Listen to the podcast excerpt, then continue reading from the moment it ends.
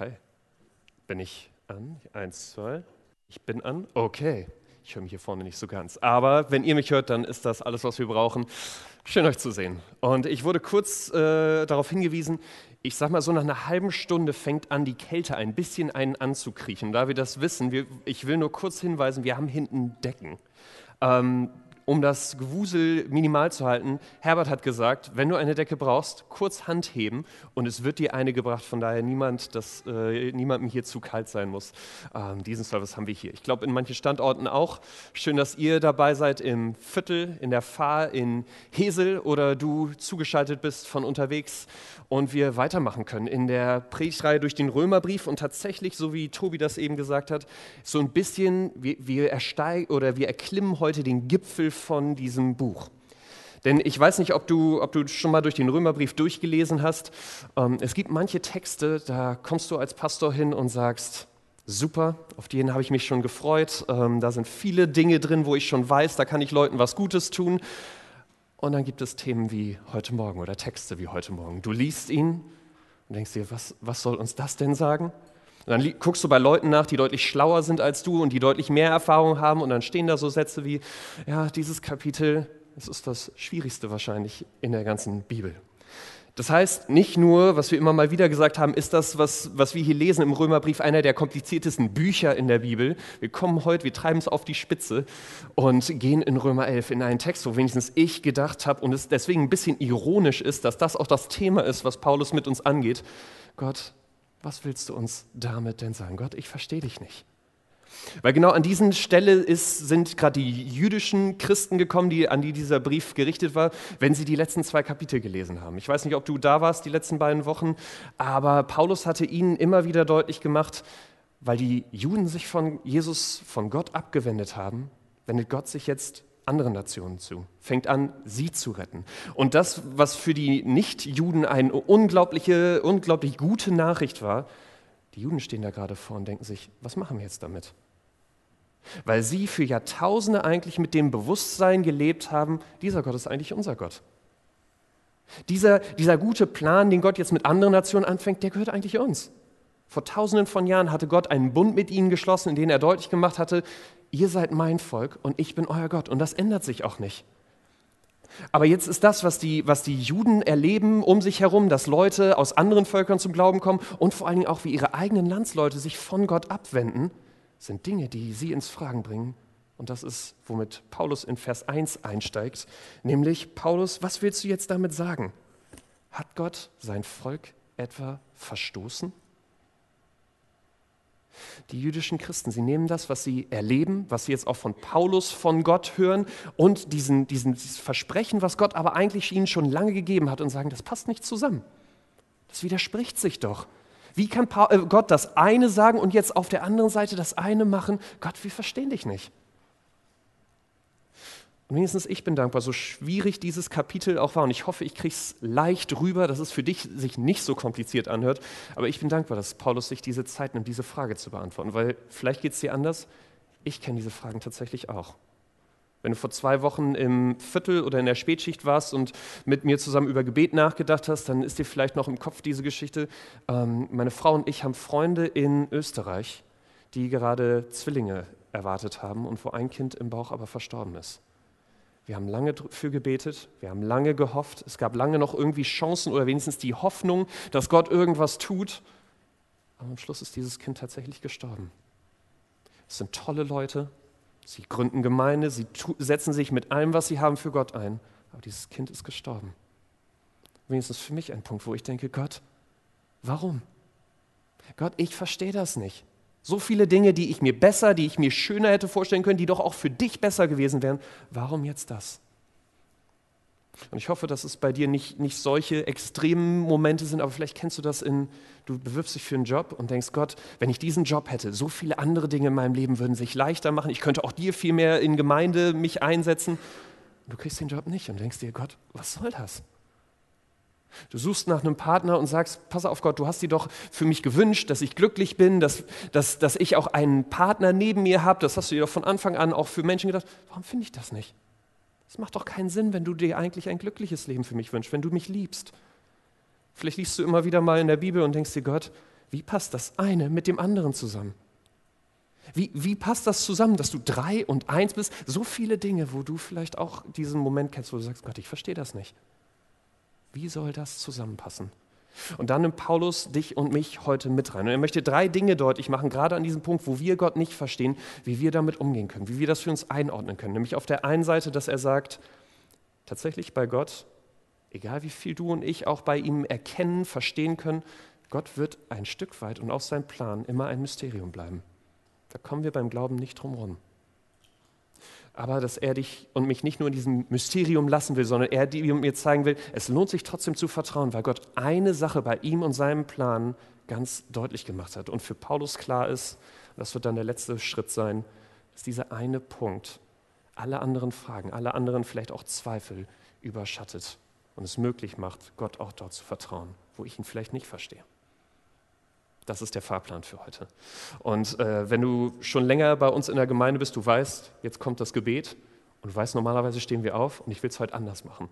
Ähm, meine Frau und ich waren äh, in ihrer Heimat über meine Elternzeit in Dallas und äh, wir waren in einer Gemeinde, die an dieser Stelle, finde ich, das äh, gut gemacht hat. Nämlich, und das sage ich immer mal wieder und weil es uns auch wichtig ist, was du hier von mir hörst, ich hoffe, es ist irgendwie verständlich. Ich hoffe, es ist auch irgendwie etwas, was deine Aufmerksamkeit hält. Aber das ist nicht, worauf wir hier hoffen. Sondern worauf wir hoffen, ist, dass Gott zu dir und zu mir spricht. Dass Gott das benutzt und etwas macht, was ich nicht tun kann, nämlich das wirklich für uns ans Herz zu kriegen.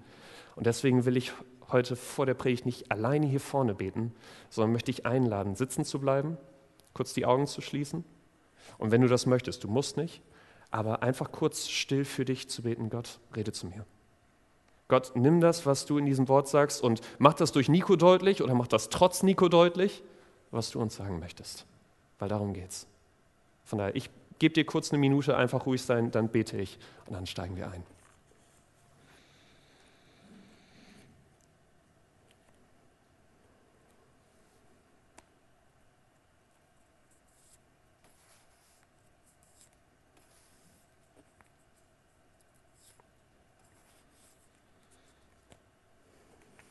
Vater, danke dir für dein Wort. Und so viel es uns an manchen Stellen auch Fragezeichen hinterlässt oder unser Leben Fragen aufwirft mit dir, danke, dass du auch auf diese Dinge eingehst, dass du uns da nicht mit irgendwelchen billigen Ausreden abspeist, sondern dass du da wirklich uns helfen willst zu verstehen und dir zu vertrauen. Hilf mir, dass ich das gut erklären kann. Hilf uns, dass wir das verstehen können.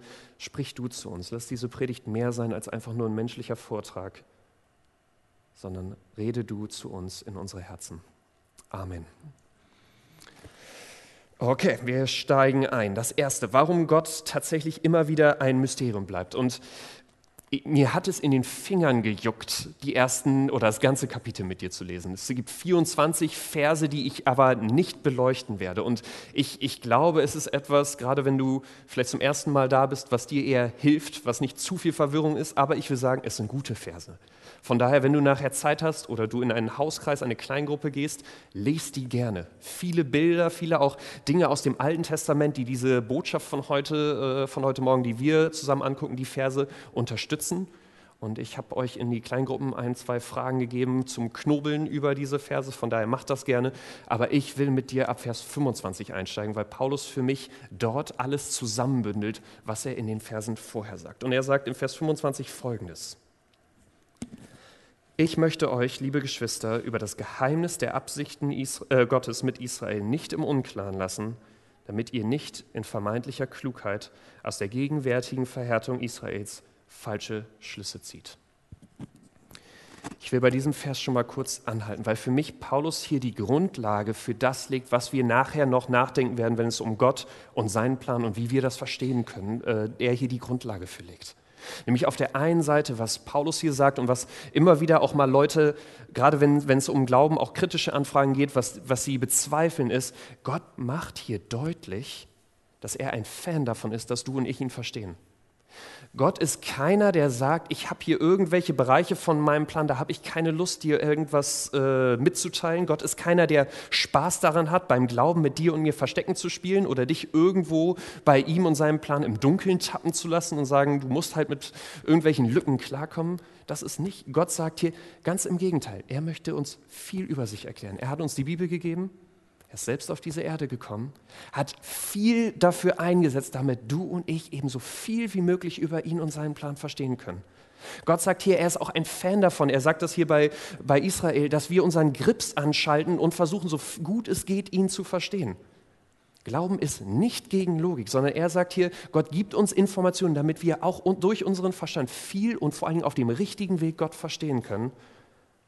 Aber Paulus sagt hier eben auch, Egal wie viel du und ich Bibel lesen werden, egal wie viel wir uns auch äh, bei Gott um Weisheit bitten, egal wie viel wir versuchen, Dinge zu durchdenken und viel Zeit und Hirnschmalz auf ihn und seinen Plan verwenden, Paulus macht hier deutlich am Schluss, manche Dinge werden trotzdem ein Geheimnis bleiben. Obwohl Gott sich uns mitteilen will, obwohl wir viel versuchen, ihn zu verstehen, am Schluss bleiben Dinge ein Mysterium, bleiben da Dinge offen, Fragen offen. Warum? Er schreibt das in Vers 33 bis 36 so. Wie unerschöpflich ist Gottes Reichtum, wie tief ist seine Weisheit, wie unermesslich sein Wissen, wie unergründlich sind seine Entscheidungen, wie unerforschlich seine Wege. Hat jemals ein Mensch die Gedanken des Herrn ergründet? Ist je einer sein Berater gewesen? Wer hat Gott jemals etwas gegeben, sodass Gott es ihm zurückerstatten müsste?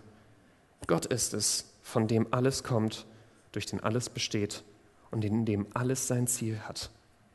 Ihm gebührt die Ehre für immer und ewig. Amen.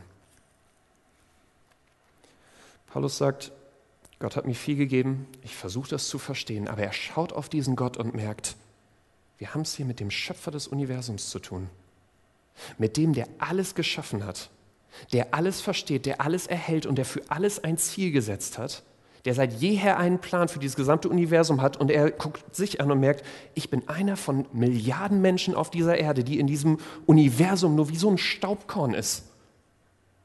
Und für ihn ist klar, wenn ich versuche, diesen großen Gott zu verstehen, ich als kleiner Mensch, wie könnte es anders sein, als dass ich Dinge bei Gott nicht verstehe? Wie könnte es mich überraschen? Wie könnte ich vom Glauben erwarten, dass ich tatsächlich alle Fragen beantwortet habe bei diesem Gott, wenn ich dieser Mensch bin und er dieser Gott? Wie könnten Dinge nicht meinen Horizont sprengen, über meinen Verstand hinausgehen, wenn ich versuche, Gott und seinen Plan zu erkennen? Der christliche Philosoph G.K. Chesterton hat es einmal so beschrieben. Der Dichter will nur seinen Kopf in den Himmel bringen. Es ist der Logiker, der den Himmel in seinen Kopf zu bekommen sucht. Und es ist sein Kopf, der sich spaltet. Paulus klatscht hier diesem Zitat Applaus und sagt, genauso ist es beim Glauben an vielen Stellen. Du und ich versuchen mit unserem Verstand einen Gott zu verstehen, der so viel größer ist als das, was wir hier in unserem Leben erfahren und was wir uns jemals vorstellen könnten an vielen Stellen. Und er sagt, zwangsläufig, wenn du und ich versuchen, Gott und seinen Plan zu verstehen, es muss über unseren Horizont hinausgehen. Unser Kopf muss an manchen Stellen platzen und wir müssen vor diesem Gott stehen und sagen, ich verstehe das nicht. Nicht, weil Gott sich nicht mitteilen will, nicht, weil Gott nicht uns gute Argumente geben will, auch mit unserer Logik im Glauben zu tun haben will, aber einfach weil unsere Logik beschränkt ist. Weil wir eben nicht nur oder auch wie dieser Dichter sein müssen, wo wir merken, wir versuchen einen Gott zu verstehen, unseren Kopf in eine Sphäre zu kriegen, die über unsere weit hinausgeht. Und deswegen sagt, sagt, Paulus an dieser Stelle, ich hoffe, du versuchst vieles bei Gott zu verstehen. Ich hoffe, du, du nimmst dir sein Wort und du ringst da wirklich drum, du, du machst äh, da, dir, gibst dir Mühe, vielleicht auch mit anderen zusammen in äh, Kleingruppen, Gott gut zu verstehen. Aber für ihn ist hier klar, und das ist das Verrückte, er sagt, diese Momente, wo ich Gott nicht verstehe, es sind keine Momente, die mich zweifeln lassen, sondern für Paulus sind es hier Momente, die Gott loben, in denen er Gott lobt. Die, die ihn äh, tatsächlich zur Freude bringen, weil er sagt, das sind Momente, wo ich merke, und ich habe so einen grö viel größeren Gott als das, was ich mir vorstellen könnte. Er sagt hier Momente, wo ich bei Gott sage, ich verstehe es nicht. Für ihn sind das Momente, wo er Gott anfängt zu loben weil er merkt, wie viel größer und wie viel besser dieser Plan von Gott sein muss, als das, was du und ich uns jemals vorstellen könnten. Zugegeben, aber so begeistert Paulus hier ist Gerade wenn du vielleicht, vielleicht nicht glaubst, dem Ganzen eher kritisch gegenüberstehst. Hört sich in dem System ganz gut an, könnte so sein, aber muss es nicht, oder? Könnte es auch einfach nur so eine, so eine Antwort sein, ich sag mal, eine billige Ausrede von Christen, indem sie, äh, mit der sie da ihre Probleme im Glauben glatt ziehen? Etwas, wo, wo sie etwas auf einen Gott schieben, den wir ja weder beweisen noch irgendwie äh, widerlegen können, um jetzt irgendwelche Widersprüche in der Bibel da auch äh, überzubügeln? Was gibt uns jetzt, bei dem, wie Paulus so, äh, so euphorisch darüber ist, was gibt uns jetzt die Sicherheit, tatsächlich an diesen Stellen Gott zu loben und ihn nicht in Frage zu stellen. Was ist da der Punkt, auf dem ich, wegen dem ich mir sicher sein kann, dass es in die eine Richtung geht und nicht in die andere? Deswegen der zweite, was Gott immer klar machen möchte. Lest mit mir Vers 25 bis 32. Ich möchte euch, liebe Geschwister, über das Geheimnis der Absichten Gottes mit Israel nicht im Unklaren lassen, damit ihr nicht in vermeintlicher Klugheit aus der gegenwärtigen Verhärtung Israels falsche Schlüsse, falsche Schlüsse zieht. Es stimmt, dass ein Teil von Israel sich verhärtet hat, aber das wird nur so lange dauern, bis die volle Zahl von Menschen aus den anderen Völkern zum Glauben gekommen ist. Wenn diese Voraussetzung erfüllt ist, wird ganz Israel gerettet werden. Es heißt ja in der Schrift, aus Zion wird der Retter kommen, der die Nachkommen Jakobs von all ihrer Gottlosigkeit befreien wird.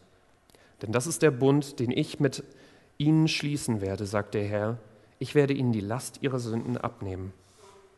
Ihre Einstellung zum Evangelium macht sie zu Feinden Gottes und das kommt euch zugute. Andererseits folgt aus der Wahl, die Gott getroffen hat, dass sie von ihm geliebt sind. Er hat ja ihre Stammväter erwählt und wenn Gott in seiner Gnade Gaben gibt oder jemanden beruft, macht er das nicht rückgängig. In der Vergangenheit wart ihr es, die Gott nicht gehorcht haben, und durch den Ungehorsam Israel ist es dazu gekommen, dass ihr jetzt sein Erbarmen erfahren habt. Umgekehrt sind sie es, die gegenwärtig Gott ungehorsam sind. Und dass ihr dadurch sein Erbarmen kennengelernt habt, soll dazu führen, dass schließlich auch sie sein Erbarmen erfahren. So hat Gott alle ohne Ausnahme zu Gefangenen ihres Ungehorsams werden lassen, weil er allen sein Erbarmen erweisen will. Die Juden fragen sich bei dem, was Paulus bis jetzt geschrieben hat, wie, wie passt das irgendwie zusammen? Dieses Versprechen und das, dass Gott jetzt auch andere nicht-jüdische Leute retten will. Und Paulus geht hier mit ihnen den Plan von Gott durch. Und das Spannende, was er hier sagt, ist, eigentlich ist das nichts Neues. Er geht hier aufs Alte Testament zurück und sagt den Leuten, guck mal, ihr habt es doch seit jeher eigentlich gewusst, dass Gott auch zu anderen gehen will. Und er erklärt ihnen jetzt, wie das, was sie erleben, tatsächlich zu diesem Versprechen passt.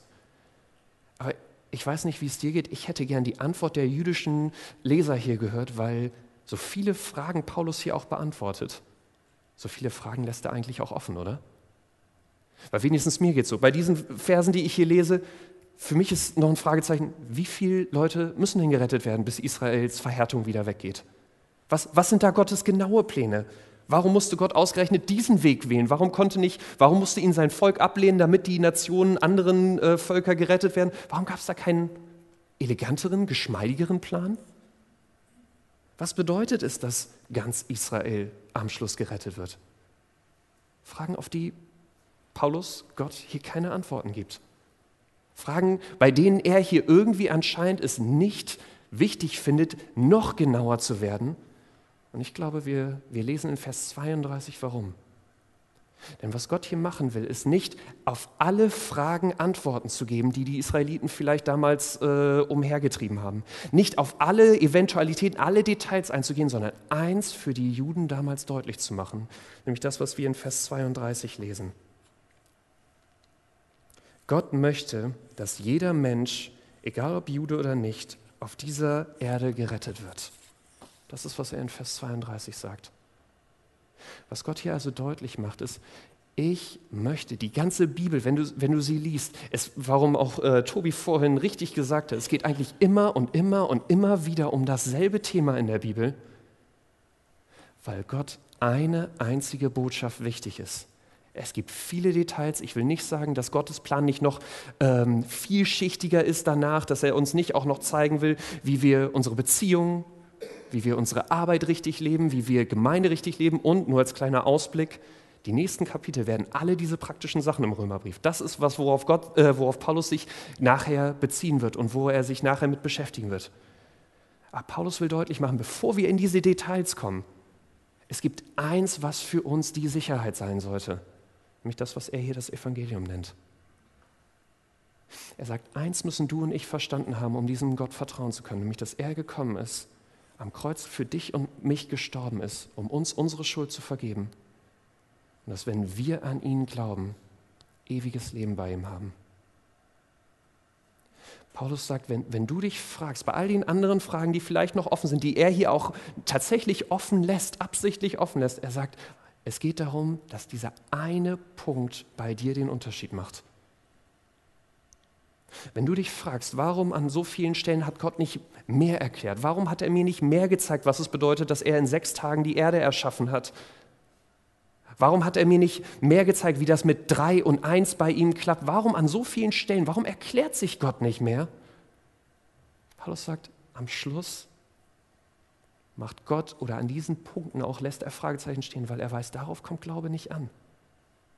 Glaube kommt nie darauf an, weil es bei ihm gar nicht möglich wäre für uns Menschen, alle Fragen, alles verstanden zu haben, sondern es kommt darauf an, dass wir eine Sache verstanden haben, nämlich wie sehr Gott uns liebt und wie gut sein Plan für uns ist, dass er selbst am Kreuz sterben würde. Wenn du dich fragst, warum macht Gott so viele Fragezeichen, lässt das so viel offen, das ist der Grund. Aber vielleicht geht es dir an dieser, an dieser Stelle auch so wie, wie vielen Kommentaren, die wir in letzter Zeit unter unsere äh, Online-Sachen kriegen. Wir posten immer mal Kurzausschnitte aus den Predigten. Und ich will euch in, in Hesel kurz sagen, äh, schaut mal vor zwei Wochen unter, unter euer Reel, heißt das. Ähm, ich glaube, ihr seid jetzt bei 30.000 Klicks oder sowas. Und du, du kriegst einiges an Fragen, einiges an Kommentaren, meistens eher kritische drunter. Und ich weiß nicht, ob du das verstehen kannst an diesem Punkt, vielleicht ähnliche Fragen im Kopf hast, dass Leute sagen, ist ja nett, was ihr da sagt, ist ja nett, dass sie immer wieder auf diesen Jesus zurückkommt, auf dieses Evangelium. Aber wie soll denn jetzt ein Punkt diese ganzen anderen Fragen für mich Widersprüche und Fehler im, im Glauben, wie soll das das aufwiegen? Wie soll ich denn einem Jesus vertrauen, der gleichzeitig so viele Fragezeichen offen lässt. Wie stellt sich Gott hier das vor? Wir haben Paulus, der Gott lobt für äh, offene Fragen. Wir haben den Gott, der sagt, das, das muss am Schluss auch so und schau einfach auf mein Evangelium und auf meinen Sohn. Wie soll das klappen? Wie geht das praktisch? Deswegen das, das Dritte. Warum dieser Punkt für Gott hier so einen Unterschied macht. Lest nochmal mit mir Vers 35 und 36. Wer hat Gott jemals etwas gegeben, sodass Gott es ihm zurückerstatten müsste? Gott ist es, von dem alles kommt, durch den alles besteht und in dem alles sein Ziel hat. Ihm gebührt die Ehre für immer und ewig. Amen. Der Grund, warum für Paulus dieses eine Argument alle anderen vielleicht auch Fragen, vielleicht auch Zweifel aussticht, ist, dass er merkt, was er in diesem Evangelium von Gott bekommen hat. Paulus schaut sich diesen, diesen Jesus am Kreuz an und sagt, wenn er mir vergeben hat, wenn er ewiges Leben für mich bedeutet, was von diesen ganzen anderen Fragen, die vielleicht auch noch offen bleiben, was, wenn ich das wirklich bei ihm bekomme, wie könnte das noch ins Gewicht fallen?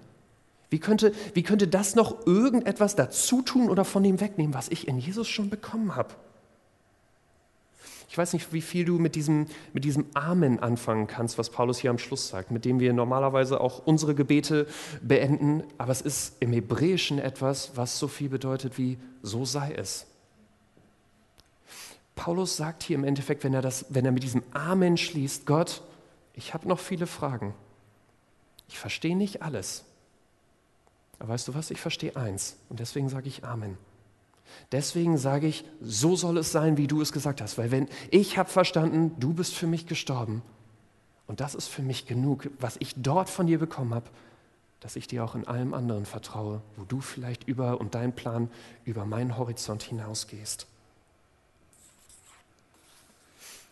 Und genau deswegen, ich, wenn du mich ein bisschen genauer kennst, du weißt, ich liebe kritische Fragen. Es gibt nichts lieber, was ich mache, als mich mit Leuten, auch die nicht Christen sind, hinzusetzen und äh, mit über den Glauben zu reden, diese tiefen Fragen auch nach Antworten zu suchen, auch immer wieder meinen Glauben dahinter fragen zu lassen und da tiefer zu gehen. Mir macht das wirklich Spaß. Aber ich hoffe, ich kann, äh, ich darf dir das so platt sagen. All diese Fragen sind für mich am Schluss völlig egal, wenn es darum geht, warum ich glaube.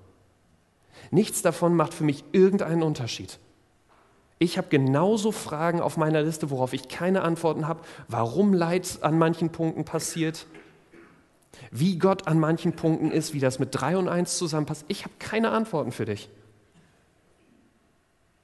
Aber für mich ist dieser Punkt tatsächlich der Unterschied.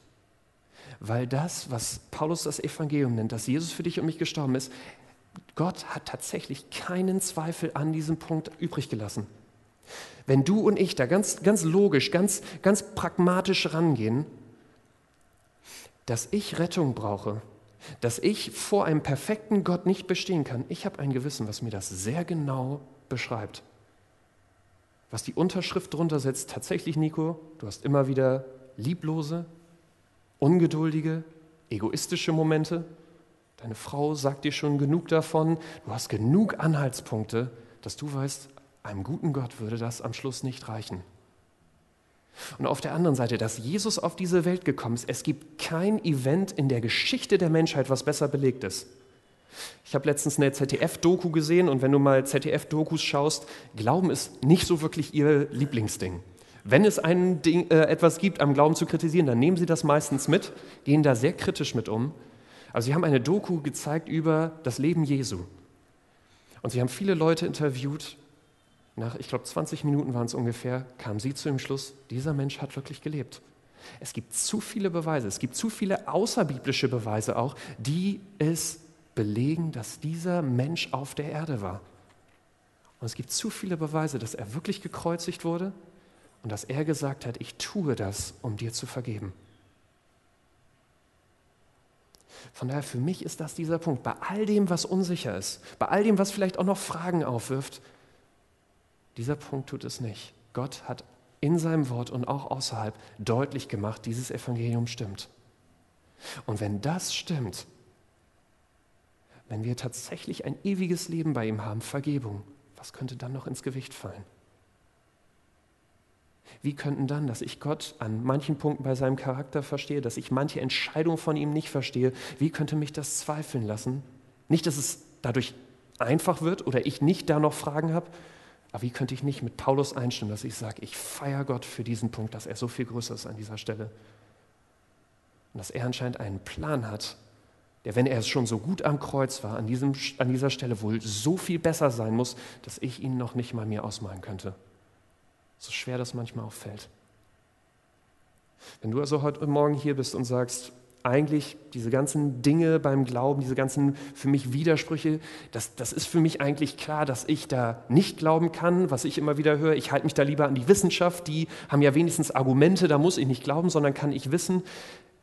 Ich hoffe, du hältst dich nicht mit diesen Sekundärfragen auf, sondern ich hoffe, du gehst, äh, gräbst tiefer beim Evangelium und schaust, ob das wirklich sein kann. Weil da, ist der, da, da liegt der Kern für den Glauben. Ich erlebe das immer wieder. Leute, mit denen ich lange rede, mit denen ich viele Themen äh, bespreche und wo ich ihnen hoffentlich gute Antworten geben kann. Sie kommen nach Wochen oder Monaten, wo ich sie nicht gesehen habe, wieder und sagen, übrigens, ich glaube jetzt. Und ich denke mir, hä, vorher, du hattest noch so viele Fragen, so viele Dinge, die, die wichtig waren, wo Gott keinen Sinn ergeben hat. Und sie sagen, ja, aber eins ist mir klar geworden, dass dieser Jesus wirklich gelebt hat und dass er gestorben ist. Ich habe diese anderen Fragen trotzdem, aber jetzt sind sie mir nicht mehr so wichtig. Jetzt kann ich mit denen leben, weil ich verstanden habe, wer dieser Jesus ist. Und von daher, ich, ich bin tatsächlich davon weggegangen, mich in ewig lange Diskussionen reinziehen zu lassen. Und ich sage Leuten, bitte Gott, dass er dir zeigt, dass dieser Jesus wirklich den Unterschied macht. Du brauchst nicht meine Weisheit, du brauchst nicht deine Weisheit, du brauchst, dass Gott dir zeigt, dass er wirklich für dich gestorben ist. Alles andere, alle, alle Fragen, alle, alle Sachen, die, ob sie Sinn ergeben oder nicht, es ist eine logische Konsequenz aus diesem Punkt, ob ich das an mein Herz ranlasse und diese Wahrheit zum Zentrum von meinem Glauben mache. Und wenn du sagst, ich will das zwar, aber trotzdem kommen immer wieder Zweifel auf, wie das Miri vorhin beschrieben hat, Momente, die, wo, wo ich Dinge erlebe, die dieses Evangelium, diese Liebe von Gott irgendwie in Frage stellen. Ich hoffe, du weißt, Fragen zu haben, an manchen Dingen auch zu zweifeln, Gott zu sagen, ich verstehe dich nicht. Es ist nichts Unnatürliches beim Glauben. Es ist vollkommen normal. Wir haben mit einem Gott zu tun, der über unseren Verstand hinausgeht. Völlig normal, an manchen Stellen Fragezeichen zu haben, die Bibel auch nicht immer auf Anhieb verstehen zu können. Ich habe eine lange Liste von Dingen, die ich nachher mal Gott fragen werde und wo, ich, wo er mir hoffentlich gute Argumente gibt oder ich darauf vertraue, dass er gute Argumente hat, warum das so und nicht anders sein musste. Aber ich hoffe, an diesen Punkten schreibst du es eben auf diese Liste und sagst, weil das Evangelium für mich gilt, kann diese Liste bestehen und ich kann Gott feiern, dass ich vertraue, dass er später gute Antworten darauf hat. Nicht, dass Zweifel weniger werden, vielleicht nicht, dass Fragen weniger werden, aber dass diese Hoffnung und dieses Vertrauen in Jesus immer stärker wird und dadurch andere Dinge, sekundäre Fragen immer einfacher auszuhalten sind. Soweit.